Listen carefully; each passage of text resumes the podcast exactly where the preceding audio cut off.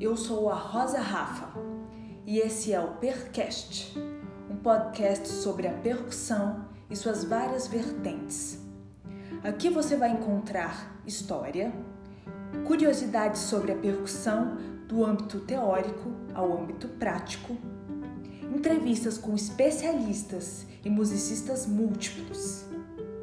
Acompanhe toda semana um episódio.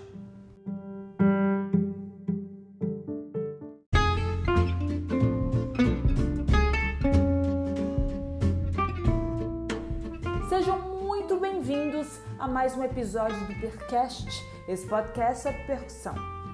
Bom, estamos voltando hoje de férias. Espero que vocês tenham sentido muita saudade, mas a verdade é que enquanto a gente estava de férias, eu estava construindo essa edição que eu vou apresentar agora. Bom, a edição que a gente vai entrar é limitada, tem quatro episódios. Eu convidei quatro brasileiros que são percussionistas e atuam em áreas completamente distintas. E ao mesmo tempo que são é, brasileiros e percussionistas, eles moram fora do Brasil. Então, por isso o nome Percast, Pratas da Casa. É, eu me interessei em trazer esse tema para cá porque muitas pessoas é, terminam a faculdade ou nem começam, querem começar fora do país, têm esse interesse, têm essa vontade de estudar com outros professores. A gente sabe que no Brasil a gente está muito bem servido de universidades, professores maravilhosos, mas a experiência de uma outra cultura, de uma outra língua, ela agrega muito para o nosso conhecimento, para a nossa carreira. Então, por que não essa tentativa, né? Então, quis trazer esse papo com, com essas pessoas que eu vou apresentar e, e tenho uma honra imensa de trazê-los aqui. É, eles vão esclarecer dúvidas e coisas pessoais, né, da vivência de cada um que servem para nossa experiência também. E, e isso serviu muito para mim. Percebi que a história de cada um mexeu muito comigo. E para começar nosso podcast, para começar essa edição, eu convidei aqui um conterrâneo, uma pessoa que me inspirou muito para o meu começo. Quando eu estava começando, ele já estava visando outros caminhos que eu também almejei. Então, ele foi responsável pelos meus sonhos mais altos, que é o Piero Guimarães, um percussionista maravilhoso que voou alto um cara que é muito estudioso, que se esforçou bastante e que pagou o preço para estar tá onde ele está hoje, mas com o mesmo coração, a mesma humildade de sempre, uma pessoa que eu pude falar de uma maneira muito fácil e me atendeu prontamente. Então, gostaria de agradecê-lo aqui mais uma vez. O Piero hoje em dia ele está morando é, no estado de Rhode Island, espero estar tá falando certo e é o menor estado dos Estados Unidos. Ele mora é, precisamente na cidade de Providence. Ele vai contar para vocês, mas quero falar aqui né, que ele está nos Estados Unidos. É, ele se interessou por uma área da percussão mais restrita, que é grupo de câmara, música contemporânea, e vai contar a história dele. É bem interessante. Espero que vocês gostem, apreciem, anotem todas as dicas que ele vai dar. Bom, a gente está iniciando em grande estilo e é isso aí. Bom episódio! Bom, então estamos aqui em mais um episódio do podcast, nessa edição Pratas da Casa. Estou muito feliz de iniciar a temporada com um percussionista que representa muito na minha vida, me inspirou é, inclusive a querer mais, né? Ser ambiciosa, eu diria, porque eu poderia ter começado música e ficado na minha cidade, o que seria muito legal também. Mas ele me fez enxergar além. Então, estou aqui com Piero Guimarães, é uma, um prazer, uma honra para mim ter você aqui. Muito obrigada pela sua presença. Não, obrigado você de me convidar. É muito bom escutar essas palavras de você e também ter uma conexão de da sua família que ah, seu pai, né, que sempre me ajudou bastante assim, também no começo, ah, quando eu morava em Goiânia, me dava bastante trabalho e aprendi muito com ele também, assim. Ah, da paixão dele por música, da seriedade, da ética que ele tem, assim. A gente pode conversar mais sobre isso, assim, mas é legal lembrar disso também. E eu lembro de você também, entrando na sala, quando. Acho que você tinha uns nove anos, assim, eu tendo aula. E, yeah. Eu lembro de ver seus olhos, assim, desse tamanho, assim, também. É. Lembro claramente, assim, de. Yeah. Que Muito legal. legal Nossa, com certeza. Piero, eu sempre começo perguntando a trajetória, a história de vida, desde que você começou música até hoje, porque a história contada por você, ela é muito mais interessante e nos faz entender um pouco de onde você chegou e por quê, né? Então queria que você contasse pra gente a sua história. Uhum.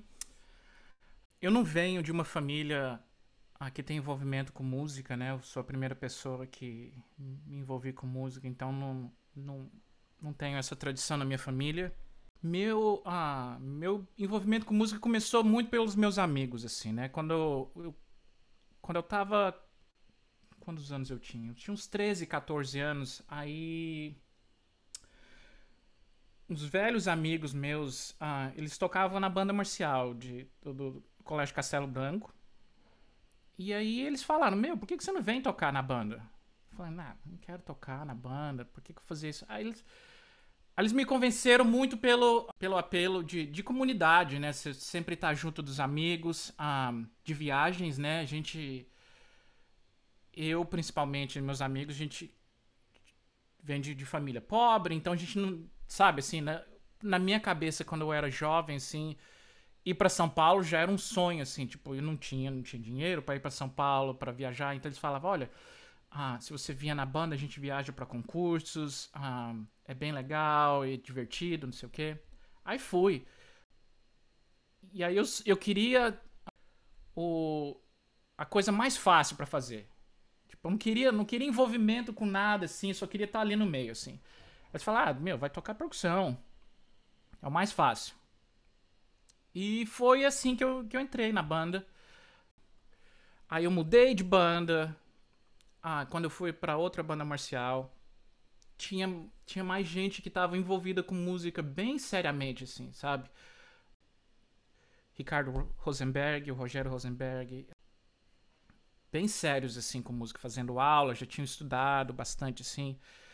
Ah, aí um dia apareceu. Ah, eu já sabia do, do Wallace, ia ver a orquestra, ah, mas ainda não fazia aula. Aí um dia apareceu um, um cartaz de um festival de música de Londrina Aí eles falaram, meu, vamos fazer. Eu falei, ah, vamos, sei lá, não sabia o que que era, não sabia, não sabia o que que era um festival de música, não sabia de nada. Falou, vamos, eu falei, puta, mano, eu não tenho grana, nem para ir para Londrina, tipo, eles falam, não, eu te ajudo, minha mãe ajudou um pouco. Então, sempre eu sou bem grato, assim, ao Ricardo. Que o Rogério não foi dessa primeira vez, mas o Ricardo, tipo, ajudou com grana, né, pagava almoço todo o tempo inteiro no festival, e foi quando eu conheci o John. Ah, o John era o professor, não sabia quem era o John. Ah, e eu era o paraquedista do festival, assim. Não tinha que estar tá ali mesmo, assim.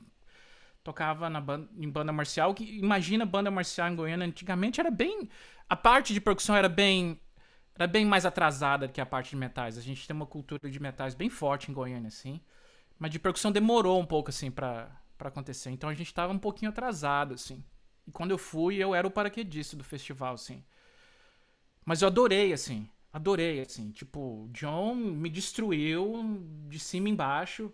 E, e quando acabou o festival, em, em vez de eu sentir, assim, raiva dele, assim, de ele me destruir o festival inteiro, eu falei, meu, falei para ele no final do festival, eu vou estudar com você. Ah, o cara provavelmente falou, puta, paraquedista aqui, nunca mais vou ver esse cara. Aí eu voltei para Goiânia e, e, decidi que eu queria fazer aula. E foi bem numa época que o, que o Hitter, que é uma escola de música em Goiânia, que as pessoas de Goiânia sabem, uh, onde meu professor, o Wallace, dava aula, estava fechado para reforma. Ficou fechado por muito tempo, assim. Meses. Uh, então eu odiei um pouco uh, as aulas, assim. Quando voltou, comecei a ter aula com, com o Wallace e Aí deu um clique na cabeça, deu um clique na cabeça que eu queria, que eu queria melhorar e que eu queria estudar bastante mesmo, assim, que eu queria, que eu queria levar bem a sério, assim. Ah, e eu não tive nem tanto, tanto tempo de aula com Alas que depois ele mudou por um tempo de Goiânia, eu fiquei sozinho mesmo, assim. Ah, e aí eu ia pro Ritter e estudava o dia inteiro, era o que eu fazia, assim, tipo, pegava a chave da sala escondida que eles não deixavam, né, usar a sala. Ah, então eu ia tipo umas 8 horas da manhã, eu sabia onde eles deixavam a chave e ia estudar. Até que eles começaram a me ver tanto na sala que falaram: "Meu, não vou, não vou te mandar embora mais, né? Tipo, você não tá fazendo nada aqui". E e acho que eu comecei a virar parte assim, tipo da, da cultura do Hitter, assim, tipo de puta, esse cara tá aqui de novo, né? Tipo, toda manhã esse cara tá aqui pegando a chave da sala. Toda hora que eu deixo a chave que sozinho esse cara vai, pega, vai estudar. Aí eles não, não falaram mais nada, assim, por um bom tempo. Ah, e aí comecei a fazer mais festivais. Fiz um festival de Brasília com o Edu Genezela, ah, que foi maravilhoso também. Ah, outro paisão na minha vida. E, e, festival é isso, você conhece mais gente, você conhece professores e conhece amigos, né? Que são. que você aprende muito. Às vezes em festivais você aprende mais, mais com os com os participantes que com os professores aí o, o Marcel Balcinas, o Macau, tava no festival e e ele tinha acabado de entrar na Unesp. Ele tinha acabado de entrar na Unesp, ele falando tudo da Unesp, eu já queria ir para a Unesp e mas ele falou: "Meu, se não rolar a Unesp, vai para Tatuí." Sabe? Tenta, ah, mas vai para Tatuí. Então ele me ajudou aí ah, para Tatuí, me me colocou na casa dele por um tempo, conseguiu vaga para mim. Ele foi, no, na, imagina, naquela época não tinha internet, não tinha essas coisas. Então, tipo, ele foi, fez minha matrícula. No, no, então, eu apareci em Tatuí do nada. Ele me levou para casa dele, me deixou lá com. Ah, por algumas semanas até eu me estabilizar. Então, ele me ajudou bastante. Fui para Tatuí, fiquei lá dois anos. O professor Caldana, depois o Nesp. E depois eu vim, vim para os Estados Unidos para fazer. Queria ir direto para Stony Brook, mas eu não, não passava no teste de, de proficiência em inglês. Aí eu fui para uma escola na Flórida, que eles me aceitaram sem. Aí depois de dois anos eu consegui passar no teste de proficiência, eu fui para Stony Brook, fiz meu mestrado e doutorado. A gente pode falar mais de, de algum pedaço disso aí, mas não queria me alongar em, em alguma coisa que talvez não seja tão interessante. Ah, não, mas muito legal essa história, porque é a história de muita gente, né? Uhum. Começa na cidade ou já tá aqui, estando em São Paulo mesmo, vai para Tatuí passar uma temporada. Uhum. Inclusive foi o que me receitaram, né? Eu só não fiz essa mesma viagem assim, uhum. ficar um pouco em Tatuí, porque quando eu conheci o Edu foi em 2013. Uhum. 2003, na verdade. Ele falou Rafa, você não pode ir pra Tatuí. Você é muito jovem. Você tem que ficar com seus pais e fica tranquila que quando faltar um ano para você prestar o vestibular, eu ajudo você. Eu, uhum. eu falo a peça que você vai tocar. E aí ele me acalmou, porque eu falei, ué, o Edu é o professor lá dentro. Então ele sabe o que, que ele tá falando, né? Ele uhum. falou, ó, garante o seu vestibular. Uhum. Porque a percussão você vai conseguir. E aí foi que eu acalmei, mas eu falei assim, não, se eu não for para Tatuí, eu não vou passar, né, na minha cabeça. É, antigamente era, era bem normal isso acontecer. Tinha muita gente que foi. Era quase uma conexão natural, assim, você ir pra Tatuí e entrar na Unesp, assim, né? Verdade, e também uma coisa que você falou que é interessante também, tinha uma geração que entrava na Unesp que era um pouco mais velha, né? Acho que eu, eu me lembro que eu, quando eu entrei na Unesp, eu já entrei. Eu, né, acabando escola e entrar na Unesp, eu demorei dois, três anos, assim. Então eu já entrei um pouco mais velho. E eu era um dos mais jovens da Unesp, assim, na, na minha época. Então era, as pessoas entravam um pouco mais velhas, assim, sabe? Acho que eu entendo, talvez, o porquê que o Edu tava falando isso também. Depois, quando eu saí, todo mundo já começou a entrar com 18, 19 anos ali. Tipo, ninguém tinha 18, 19 anos na minha época, assim. Era todo mundo 21 pra cima. Tipo, tinha gente com quase 30 já na, na Unesp. Então era geração mais velha. Sim, legal também, porque é, permite você viver outras experiências mais maduro, ter, fazer outras escolhas, né? Uhum, isso, isso uhum. também é legal. Mas aí, Pierre, você tá hoje onde morando? Eu moro no menor estado dos Estados Unidos. é, o nome do estado é Rhode Island. Eu moro na cidade de Providence. Um, é no nordeste dos Estados Unidos. É, é bem perto de Boston. E é, é um. Entre Boston e Nova York bem no meiozinho assim. Um, uma, uma, cidade que é bem artisticamente viva. Uh, tem, tem bastante escolas de, de design, de, de arte aqui que, que faz a, a cidade ser bastante artisticamente viva, assim, sabe? Não necessariamente só música. É, outras cidades têm uma, uma vida musical mais intensa do que a minha cidade. Mas em termos de, de vida artística, assim, eu acho que eu, eu gosto de morar aqui. É uma cidade que é, um, é mais barata para morar do que Boston e Nova York. É, eu mudei pra cá porque minha, minha agora esposa, na época era minha, minha namorada, ela conseguiu uma uma bolsa aqui para ficar dois anos aqui numa organização que hoje em dia eu trabalho nessa organização também. Um, é uma organização que ensina instrumentos de corda para estudantes na, na, minha, na minha área aqui. E toda a pedagogia do, dessa organização foi baseada no Paulo Freire. Ah, tem, então tem uma, tem uma um cunho de justiça social, de, as aulas são de graça, né? Então tem ah, toda a pedagogia de ensino é baseada no, né, na, na pedagogia do Paulo Freire, né? Que foi. Então eu adoro trabalhar nessa organização. Foi uma das razões que ela veio para cá também. Ficou nessa. Uh, ela fez essa bolsa de dois anos aqui com eles. Foi a razão que a gente acabou aqui. A gente nem sabia muito dessa cidade. Engraçado isso. Às vezes você planeja tanto sua vida e. Ah, eu quero estar nesse lugar. Nessa época da minha vida, eu nunca tinha vindo aqui. Ah, e hoje em dia eu adoro morar aqui. Adoro morar aqui e. É, não penso em mudar daqui assim, tão fácil assim. É.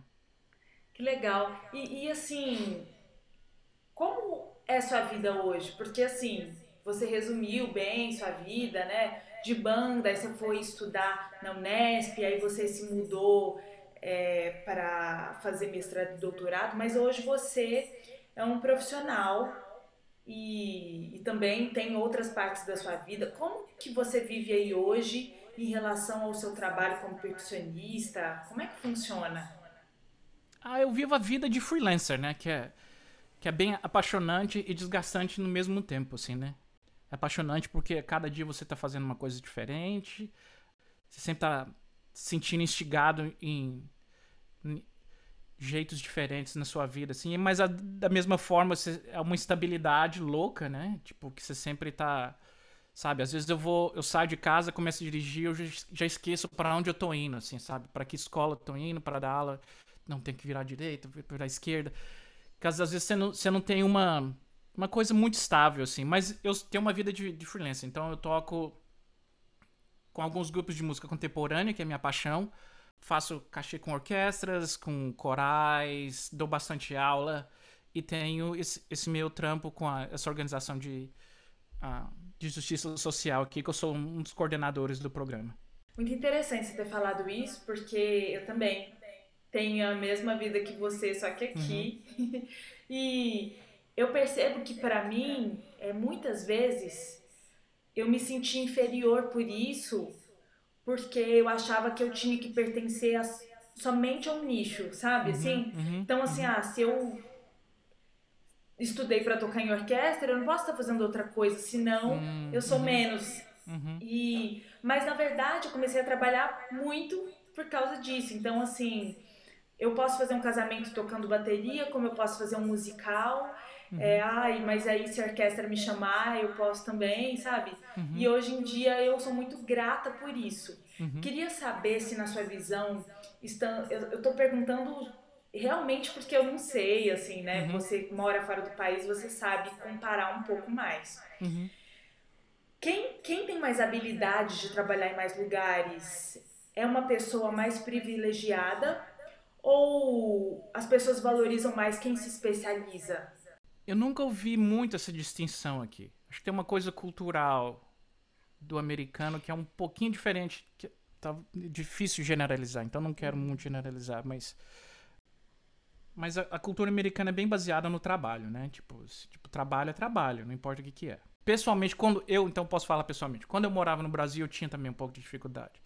Ah, tem que ser um certo tipo de trabalho, tem que ser alguma coisa assim um pouco melhor, tem... mas quando quando você vê aqui tem gente aqui que tem que faz, eu conheço gente que toca com a que faz cachê com a com a Boston Symphony. E às vezes ele está fazendo o mesmo cachezinho comigo numa igreja tocando com coral. Então, no trabalho é trabalho, assim, sabe? Tem muita gente que ninguém ninguém aqui tá passando o trabalho, ninguém aqui tipo se sente inferiorizado por trabalho, assim. E até muita gente que que toca muito bem, que também vai fazer trabalhos administrativos, como o que eu tenho, né? Que, que eu achava que também quando eu morava no Brasil eu sentia que era, eu, eu não gostava dessa ideia, mas hoje em dia mudei muito minha cabeça. Não sei como é que é ainda.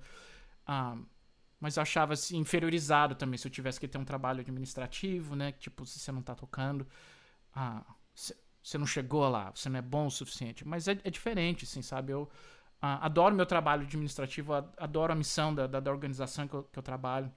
Me dão oportunidades de uh, musicais também, tipo, toco, faço música de câmara com, com todo mundo, eu rejo a orquestra de estudantes, rejo uh, o grupo de professores, então uh, eu acho que aqui tem uma cultura muito de trabalho, tra trabalho é trabalho, não, não, não, importa muito o que que é, sabe? Acho que aqui ainda, ainda mais as pessoas admiram mais se você está fazendo bastante trabalhos, assim. É, eu, mas eu, eu sinto também, assim, esse orgulho de, de fazer vários trabalhos, porque cada um é o que você falou. Cada dia está um lugar, fazendo uma coisa diferente. Uhum. E aquele lugar te exige uma habilidade nova. Uhum, uhum. Então você está trabalhando, se desenvolvendo constantemente. Até em tocar com, com grupos diferentes, se você está no, no mesmo gênero, né? Você está tocando em orquestra. Uma orquestra é tão diferente da outra, sabe? Você chega numa orquestra e você consegue sentir bem, você gosta do naipe, o maestro é legal, musical, você tá. Você, na outra semana você tá tocando orquestra também. E aí, tipo, não, não rola, sabe? Ah, repertório diferente, tipo, tem, tem alguma tensão no naipe, alguma coisa. O maestro, tipo, é convidado e não sabe muito bem como lidar com. Então, mesmo no mesmo gênero, assim, a, essa vida de, de, de freelancer, assim, às vezes é, é bem instigante, sabe? Assim, você sempre tem, sempre tem que estar tá bem alerta, assim, tipo, não sei. É a minha, minha percepção, assim, do que eu tô vivendo, assim. Que legal. É, Piero, quando eu tava em Goiânia, eu tinha. Meu entorno me dava algumas coisas em relação a tocar. Por exemplo, lá, eu não sei se você também teve essa mesma experiência, mas eu toquei na Orquestra Jovem do Ritter, Aí eu uhum. tocava com meu pai lá na igreja. Uhum. Aí teve o grupo de percussão do, do Gustavo Ritter, também toquei lá. E grupo de metais, banda marcial. E isso me ajudou muito a vivenciar tudo que me esperava aqui em São Paulo. Mas quando eu cheguei, eu percebi que o nível das coisas que eu ia tocar eram mais difíceis e outros desafios me esperavam. Uhum. Eu acho que você passou de Goiânia para São Paulo assim uma certa um certo processo, mas ainda outro quando você foi estudar fora. O uhum. que que você percebeu que você desenvolveu depois que foi para aí? Eu sei que a língua é uma, é uma delas, mas uhum. musicalmente, o que que mudou para você? Uma das coisas que eu reparei muito quando eu vim para cá, ah, eu já falei sobre isso também. Eu pulei bastante etapas assim, né? Quando você quando você faz o que eu fiz, assim, tipo, tentar fazer, fazer uma, uma vida musical que para muita gente demora décadas e eu fiz em alguns anos, você começa a pular etapas, né? Você... Então eu comecei a reparar que eu tinha bastante lacunas por minhas próprias escolhas, por escolas que eu passei que não que não, não me ajudaram com isso, combinação, sabe? E... Então acho, acho que aprendi muito com coisas mais fundamentais quando cheguei aqui. Entender Parece bobo isso, mas entender caixa, eu acho que eu entendi quando eu cheguei aqui, sabe? Porque quando eu tava no Nesp pela minha própria falta, meu próprio problema, eu só tocava teclado. Só tocava teclado. E, e tinha, acho, na minha época da Unesp, tinha uma liberdade de você. Você faz o seu, seu curso, sabe? Na Unesp. O que é maravilhoso, assim. Ah, mas eu saí de lá tocando teclado legal e, tipo, não, não, entendia, sabe? Da mecânica de tocar tambor legal, assim, sabe? Acho que eu entendi depois que eu cheguei aqui. Coisas básicas de leitura, de entender um pouco mais de harmonia. A geração que veio depois de mim já era mais ligada com isso, sabe? Você vê o Rafa, o Rafa, mesmo na, na época de Unesp, ele já, já tava mais ligado com isso, assim, assim, tipo eu não, eu, eu fui pulando etapas, assim, tipo, que eu queria chegar num lugar e vou fazer o que, que for para chegar nesse lugar. Depois, quando chegar lá, eu, eu vejo o que, que eu tenho que fazer. ah, então, tipo, acho que tinha muita coisa fundamental, assim, tipo, de, de lacuna na, na minha formação, assim. E de preparação para ensaio também.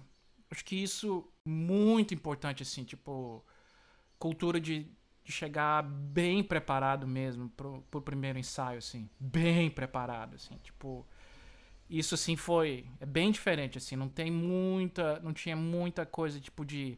Ah, vamos ver, vamos... Assim, então, a cultura de estar tá bem preparado pro primeiro ensaio, de, tipo, de estudar bastante mesmo para coisas de música de câmara, assim, sabe? Ah, eu lembro, eu lembro de, tipo, de... Quando eu cheguei em Stony Brook, assim, a gente vai fazer a fazer os, os sextetos, né? Os, os grandes, assim, tipo. E a galera estudando, assim, o dia inteiro as partes de. E eu. Nossa, ninguém tá estudando solos, sabe? Tipo, ninguém tá estudando solo. Só estu... E todo mundo estudando muito, assim, sabe? para tocar os sextetos, assim. Então, tipo, meio que caiu minha ficha assim, putz, sabe? Eu tenho que estar tá preparado pro ensaio, tenho que estar tá bem, bem. Uh, ciente da, da parte de outras pessoas, essas coisas assim, que não tem muita. Não tinha muita. Muito, ta, muito tempo para você ficar pedindo pra. Ah, desculpa, não, não sei que. Ah. Que as pessoas levavam bem a sério, assim, as partes de música de câmara, assim, é. Foi um pouco diferente, assim. Não sei como é que é agora do que quando eu vivia, quando eu tava no, no Brasil, assim.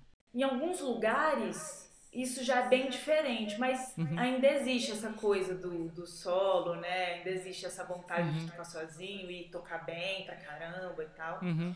E até emendando um pouco nesse assunto de tocar bem, você é uma referência aqui no Brasil, né? Todo mundo te respeita muito. É, não sei se você tem muito essa noção. Não sabia disso, é, é, inclusive no Fimuca, quando você chegou assim para passagem de som e tal, inclusive na aula, falei, nossa, né? É, Piero muito humilde, porque eu acho tão difícil quando a pessoa é, toca muito ou é muito inteligente. Eu acho que tem uma briga ali, é, às vezes do ego, a pessoa acaba, né? Não sei, se. Você chegou de um jeito assim tão humilde, eu falei, nossa ele é muito gente boa, muito legal, muito acessível. A gente não, não espera isso mesmo, assim. Uhum. E, e você é super respeitoso na sua aula. E, enfim, sabe, como, assim, ah, gente, estou falando isso, mas é minha visão, sabe? Todo esse respeito. Então, assim, queria saber como é a sua relação com a música hoje em dia, como que você estuda, onde que entra essa, esse momento do prazer e realmente do trabalho. Você separa isso? Tem um pouquinho. Ah, eu, eu chego lá, mas a questão de ser gente boa, como você falou nas suas palavras, se eu esquecer de onde eu vim, aí eu tô traindo a minha própria, minha própria história, sabe? Eu vim do nada. Ah, tem gente que sabe mais os detalhes de, de, de que, que eu passei, sabe?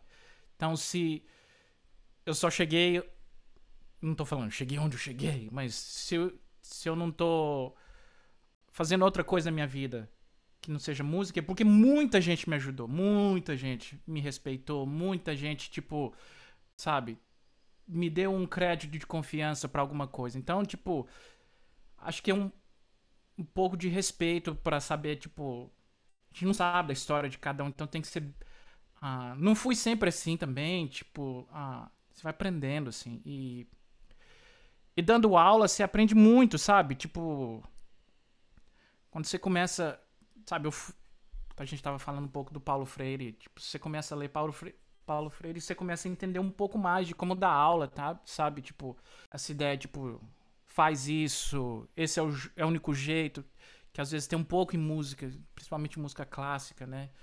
Ah, então eu tenho tentando desconstruir um pouco disso. Talvez também venha um, um pouco disso da minha visão de tentar desconstruir essa, essa coisa impositiva de, de dar aula, que às vezes acontece. Olha, questão de trabalho e prazer não é sempre. Não é sempre que as duas coisas se, se, se completam. Mas tem uma coisa que eu, que eu vejo que me deixa assim, muito feliz. assim. Eu já estou bem mais velho, assim, mas eu ainda adoro estudar. Então, para mim, estudar, se, se, eu, se eu tô bem ocupado uma semana, eu não consigo estudar, hum, sabe? Então, a, o nível de felicidade já começa a cair, já começa a cair, assim. Ah, acho que o meu meu termômetro assim de felicidade é, é estudar. O outro, o outro é fazer música que eu gosto, assim. As pessoas que são mais próximas de mim sabem que eu sou bem chato com questão de repertório. Tô tentando melhorar com isso também ah, costumava me afetar mais, assim, sabe? Tipo, tocar música que eu não gosto. Me afetava bastante, assim, sabe? Ficava bem. Putz, eu não quero tocar blá blá blá música, assim, sabe? Tô melhorando com isso, assim. Tipo, era bem. Era bem cabeça fechada, questão de repertório, sabe? Um, mas. Então, o nível de felicidade tocando repertório já melhorou um pouco, que eu tô tentando amadurecer, tipo, de entender que às vezes eu vou para um trabalho, eu não vou tocar o que, que, eu, que eu gosto. Não é o, o, repertório que eu sou apaixonado, mas, mas é trabalho. Então, quando você entende dessa forma, é importante.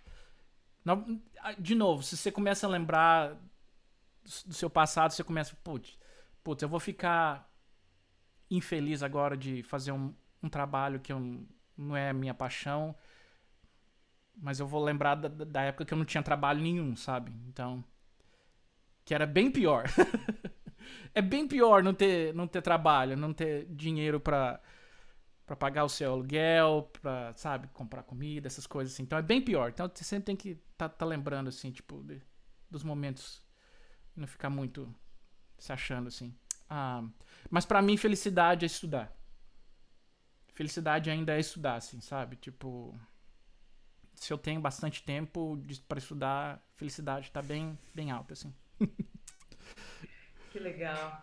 Bom, é, é, você já fez bastante coisas na sua vida, tocou vários repertórios, né? Eu lembro de em Tatuí, há muito tempo, acho que foi em 2006, você foi tocar uma peça de marimba que era muito difícil, eu não sei qual era a peça. Mas, uhum. assim, eu lembro que no Masterclass todo mundo ficou, nossa, ele vai tocar essa peça. E eu acho que o Edu Leandro que te apresentou, tipo, ai, uhum. ele vai tocar essa peça e ela é difícil por isso, isso e isso. Uhum. uhum. Então, assim, você gosta desse repertório mais contemporâneo, uhum. toca muito bem, é, se especializou mais nisso, porque você já fez bastante. Tem alguma coisa na sua vida musical, profissional, como percussionista, enfim, você pode falar de que âmbito você quiser. Que é seu sonho fazer, você ainda não fez?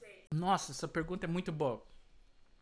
Que às vezes eu ainda fico me vendo assim, o que, que eu quero tocar agora? O que, que eu. O que, que eu tô. O que tá, tá faltando ainda, assim, sabe? Eu adoraria, eu adoraria ainda ter um grupo ah, no, nos moldes do ensemble moderno, do ensemble intercontemporâneo, que eu poderia tocar aquele tipo de repertório, assim, para pra vida, assim, sabe? Ah, não tem nada específico que, que vem pra minha cabeça, assim, sabe? Hoje em dia. Ah, mas tem mu muitos compositores que eu, que eu adoraria tocar mais, sabe? Que tem essa, essa, essa linguagem mais, mais contemporânea, assim. Mas eu acho que eu adoraria ter um, um grupo fixo eu, que eu poderia ah, viver disso e tocar esse tipo de repertório. Muito legal, muito legal. E tem, tem algumas coisas, curiosidades que eu tenho, assim, que às vezes quando eu pergunto para alguém que estudou nos Estados Unidos ou até na Europa, elas respondem para mim quase a mesma resposta. Se você pudesse dar assim dicas, conselhos para quem quer morar fora, estudando ou até se tornando um profissional, o que, que você fala assim, olha, essas coisas aqui ah, vão ajudar muito, não podem faltar, a pessoa vai sofrer menos, enfim, coisas uhum. desse tipo, sabe? Um, resiliência, né? Resiliência é a coisa mais, mais importante, assim. Se você, se você vem com a expectativa que tudo vai ser bom, que isso é, é o sonho, que. Ah, putz, é, é, tudo, tudo funciona, né? Estados Unidos, tudo funciona, é tudo maravilhoso. Não, não é assim mesmo. Mesmo. Ah, só mudam a, as dificuldades, assim, mas o, o tanto de dificuldades é proporcionalmente o mesmo, assim, sabe? De, da vida que a gente sempre leva tentando construir essa carreira. Coisas básicas, né? Tipo, coisas que, que me atrasaram muito, né? Tipo, ler mais, se educar mais, sabe? Tipo, sair da sala de instrumento e aprender uma língua, ler mais, entender a cultura do país um pouquinho, sabe? Você não vai entender tudo. Ah, e não, não esperar de, de ter a mesma vida que você. de viver a vida de um brasileiro do lado de fora, sabe? Tipo, você tem que, você tem que viver a vida daquela cultura, tipo, então você tem que estar tá bem aberto de para abrir para abrir sua vida para uma coisa totalmente nova, sabe? Tipo, eu, eu olho para trás e não, não consigo se eu olho para trás e, e, e, fosse eu mesmo me olhando no espelho, eu não consigo me enxergar mais, assim, de, de como eu mudei, assim, sabe? Ah, porque eu realmente eu, eu, eu, vivo a vida de, de um americano, assim. Eu não tento viver a vida de um brasileiro vivendo aqui. Foi bem ah, meu, eu e um dos meus melhores, melhores amigos, o Douglas, que toca baixo, quando a gente veio para cá, a gente foi, foi bem consciente disso. Bem consciente, assim. A gente não vai tentar viver uma vida de brasileiro aqui. A gente vai tentar viver uma vida de, de americano e tentar entender isso aqui. Entender o que, que é viver aqui, aprender a língua direito, sabe? Tentar faz, fazer parte disso aqui. Acho que para mim é resiliência, língua, leitura, educação e, e tentar não viver a vida de um brasileiro do, do, no exterior, sabe? Você tem que viver a, a vida do, do país que você está morando.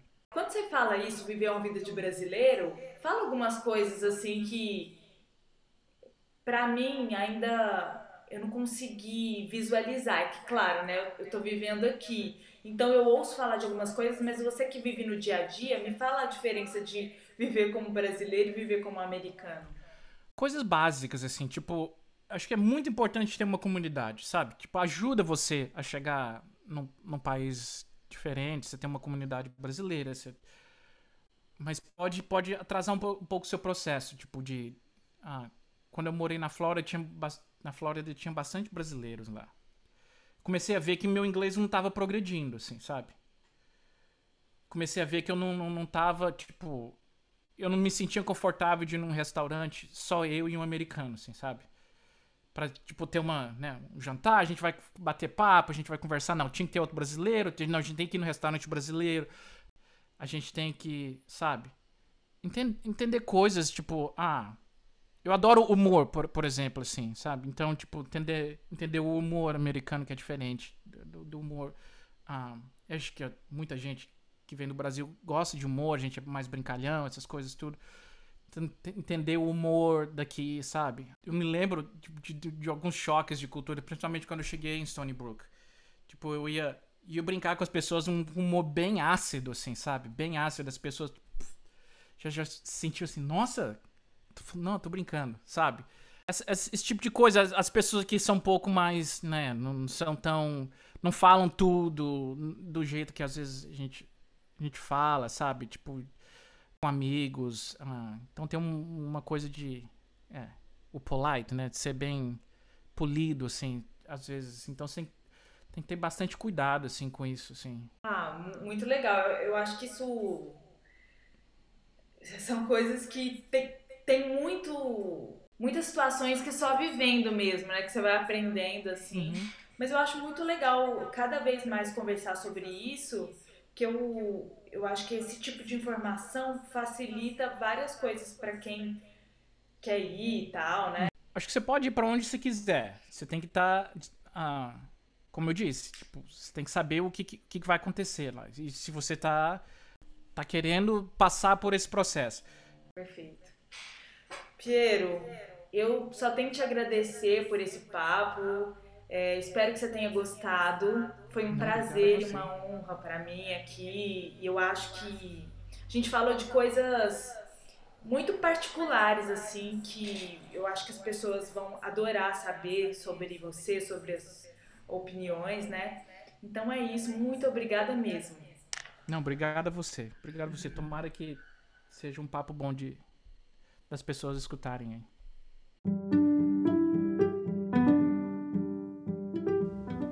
Eu sou a Rosa Rafa e esse foi o Percast, um podcast voltado à percussão e suas várias vertentes.